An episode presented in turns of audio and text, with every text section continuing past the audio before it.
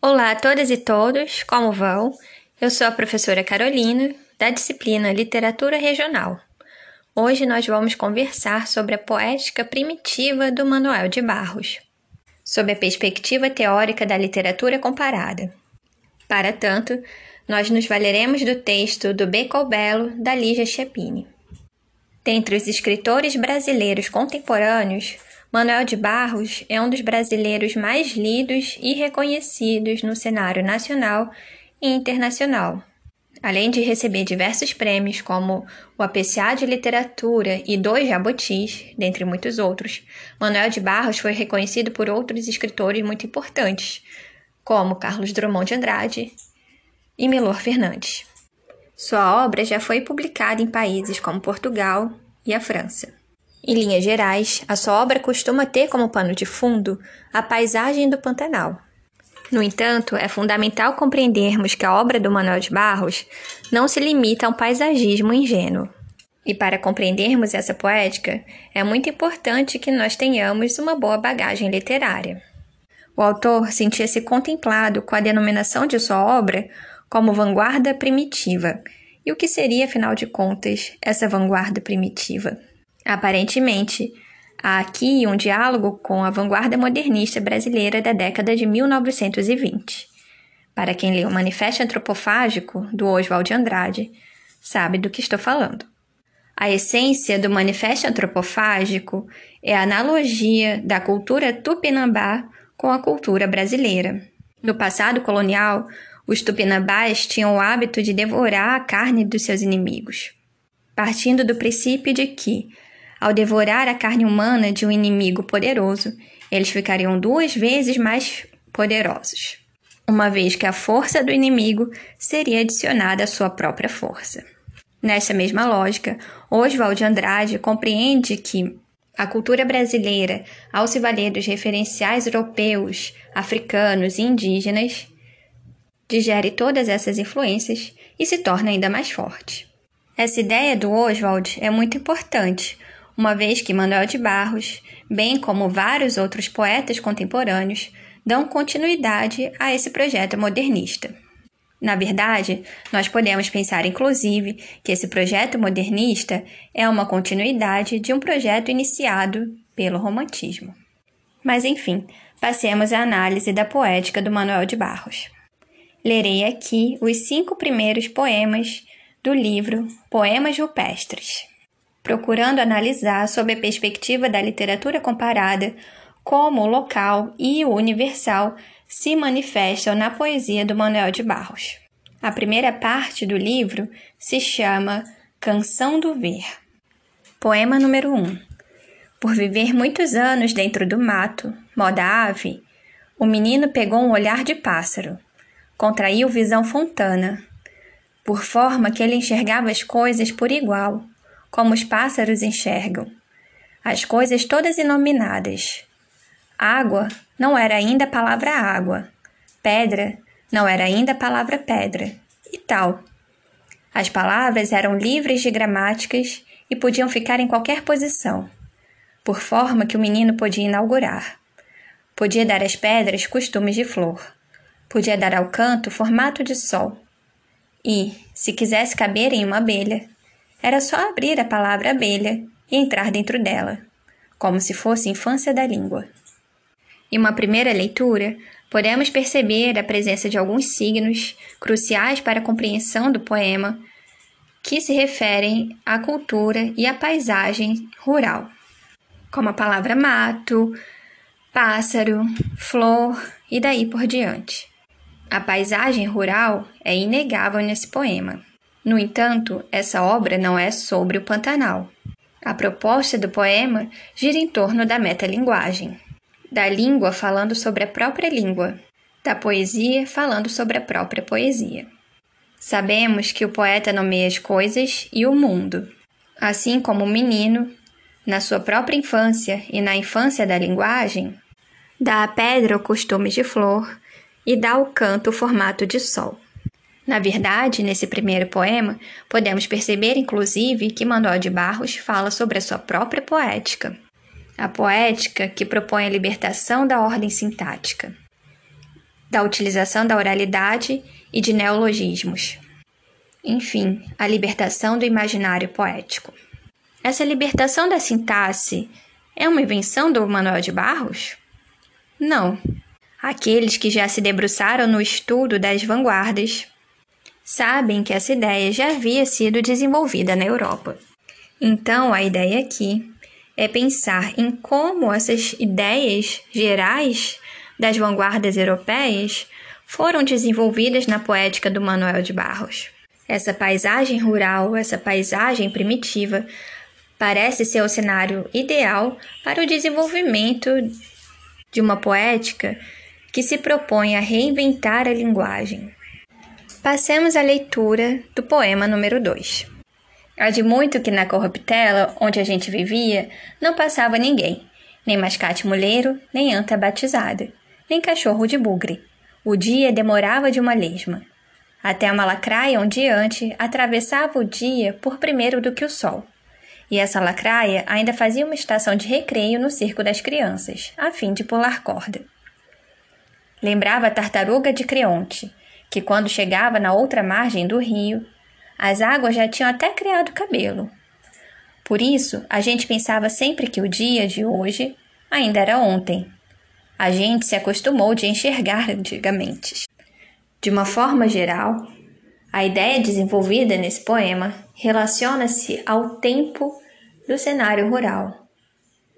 O tempo nesse ambiente passa de uma forma diferente do cenário urbano, cujo ritmo é acelerado devido à mecanização da idade moderna. Nesse cenário manuelino, a lacraia consegue atravessar a margem do rio antes do pôr do sol, e durante esse processo tão lento, a água cria até cabelo. Poema número 3 Por forma que o dia era parado de poste, os homens passavam as horas sentados na porta da venda do seu mané 500 réis, que tinha esse nome porque todas as coisas que vendia custavam o seu preço e mais 500 réis. Seria qualquer coisa como a caixa 2 dos prefeitos. O mato era atrás da venda e servia também para a gente desocupar. Os cachorros não precisavam do mato para desocupar, nem as emas solteiras que despejavam correndo. No arruado havia nove ranchos. Araras cruzavam por cima dos ranchos, conversando em ararês. Ninguém de nós sabia conversar em ararês. Os maridos, que não ficavam de prosa na porta da venda, iam plantar mandioca ou fazer filhos nas patroas. A vida era bem larga. Todo mundo se ocupava da tarefa de ver o dia atravessar. Pois afinal, as coisas não eram iguais às coisas? Por tudo isso, na corruptela, parecia nada acontecer. Notem que esse poema é muito interessante de ser analisado sob viés da Lígia Chapini, em seu texto do Beco ao Belo, 10 teses sobre o regionalismo. De acordo com a estudiosa, o bom escritor regionalista é aquele que não se prende a um paisagismo ingênuo de um cenário rural. É aquele que sabe com exatidão os nomes das montanhas, pássaros e flores que compõem o cenário rural, e que reconhece ao mesmo tempo que aquele cenário criado, fictício, refere-se a um cenário existente. Notemos que nesse poema do Manuel de Barros, a paisagem rural é configurada de uma forma lírica. Aqui, os homens se ocupam de ver o dia passar, diferentemente do cenário urbano, caótico, em que os homens vivem explorados pelo sistema capitalista. No entanto, o poeta não deixa de expressar sua crítica apresentando que problemas sociais também existem nesses cenários. O nome da cidade, inclusive Corruptela, parece muito sugestivo. Na poética do Manuel de Barros, o cenário rural é um cenário complexo, que tem a sua poesia, que tem a sua beleza e que também tem os seus problemas sociais. Poema número 4. Por forma que a nossa tarefa principal era de aumentar o que não acontecia. Nós era um banho de guris.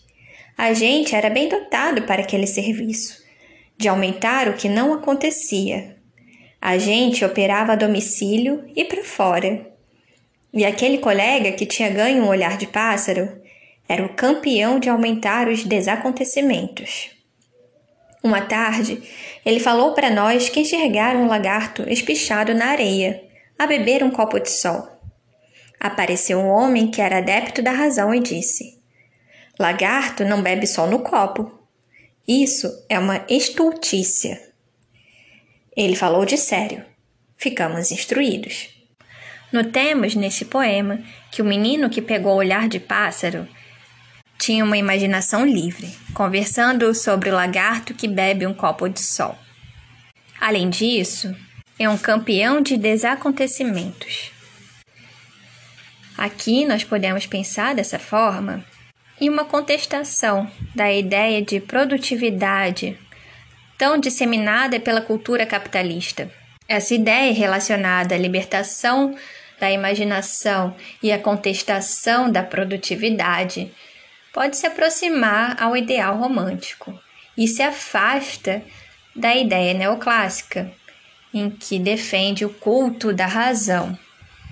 Notemos dessa forma que essas duas ideias conflitantes entre si, a ideia neoclássica da razão e a ideia romântica da contestação desse ideal neoclássico, se encontram presentes nesse poema uma vez que o adepto da razão aparece como uma voz de oposição ao menino que pegou o olhar de pássaro. Poema número 5 Com aquela sua maneira sol de entrar em casa e com seu olhar furado de nascente, o menino podia ver até a cor das vogais, como o poeta Rimbaud viu. Contou que viu a tarde latejar de andorinhas e viu a garça pousada na solidão de uma pedra, e viu outro lagarto que lambia o lado azul do silêncio.